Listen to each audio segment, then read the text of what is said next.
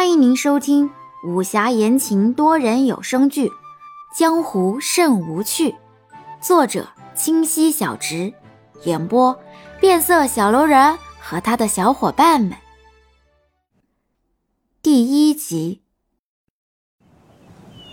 此时正值初夏，金陵城城外官道两侧偶有阴阴的绿树，伴有微微的凉风。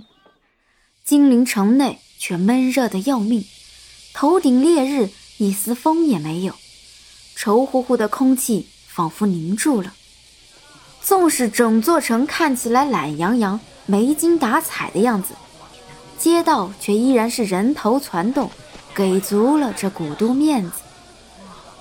只见这路上酒旗招摇，商市林立，河上画舫凌波，川流不息。的确是江南佳丽地。一座不打眼的客栈后院，来清水一袭青色长裙，神情淡然，坐在树下石凳上，手拿素玉簪子，在那石桌上轻轻画着什么。察觉到有人来，抬头微微一笑：“ 一人来了。”随后又低下了头。来者正是一早匆忙出门的王依人，江湖客栈的大小姐。小丫头看起来十五六岁的样子，灵秀雅致的小脸上桃腮泛红，那身浅蓝长裙伴着步调频频晃动。听到招呼，她也不客气，一股脑坐在女子旁边石凳上，开始吐苦水。哎，清水姐姐。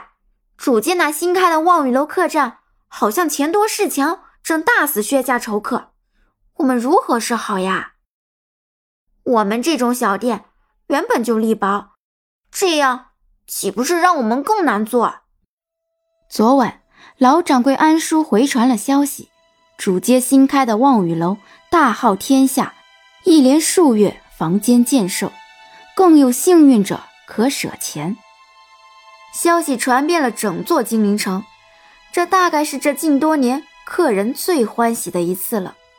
但是商家却是几家欢喜几家愁，喜的是一些不打眼的小客栈，早早就暗地投靠拿了好处；可苦的是像江湖客栈这种不拉帮结派、老实本分的老牌小经营者，想得到得让利不讨好。清水栖息的这座客栈名为江湖客栈，这客栈其实一点都不江湖。上至老当家王家祖母，下至掌柜跑腿儿的，都不曾是江湖人，不会使剑耍刀，亦无内力，不会暗器。再说这宅址，既不临江，也不靠湖，可是这名儿却偏偏起得相当不安分。从小到大。是个有人就会问起这个名字的来历。王一人儿时还颇为自豪，长大后却是烦不胜烦。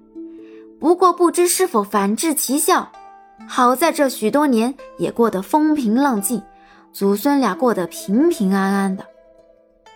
听完王一人的唠叨，来清水也不抬头。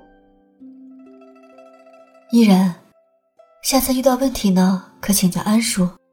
我。随时可能会离开的。清水心里明白，三个月前来到江湖客栈，彼时恰逢王一人赶鸭子上架，从祖母手中接手客栈，每日忙得脚不沾地，焦头烂额。为了能留下来，清水帮伊人处理了几次大大小小的麻烦，至此这伊人便跟小跟班一样为其左右，大事小事都爱过问清水。提及安叔，王一人轻轻地拉了拉清水的衣袖，迫使清水无奈地停了手。只见石桌上蒙着一层灰，那灰上田字画横竖撇捺交错繁枝，密密麻麻，中间似乎再也找不到下笔处了。清水姐姐，你跟安叔可曾有过节？为甚你来了数月，安叔总是对你冷漠至极啊？不待清水回复，王一人又道：“虽说安叔来我们客栈也才一年未到，但客栈比那会孝林叔在的时候还要好上些许。祖母和伙计们也都很喜欢他，安叔对谁也都是一副热心肠的模样，可偏偏对清水姐姐你，貌似有误会。说完，王一人吐吐舌头，小心的看着清水。清水自三个月前投靠江湖客栈，也是一门不出，二门不迈。成日在后院厨房打下手，也不知哪里得罪了安叔。前一刻对他人笑脸相迎的安叔，下一刻看到了清水就换了张冷漠的脸。不过这种情形不常有，只是偶尔被这小丫头发现了。清水心里苦笑，终是叹了一口气。这小丫头终日疑神疑鬼，机灵得很，估计再这样下去也瞒不住了。不管寻那人的结果如何，可能近日都要离开了。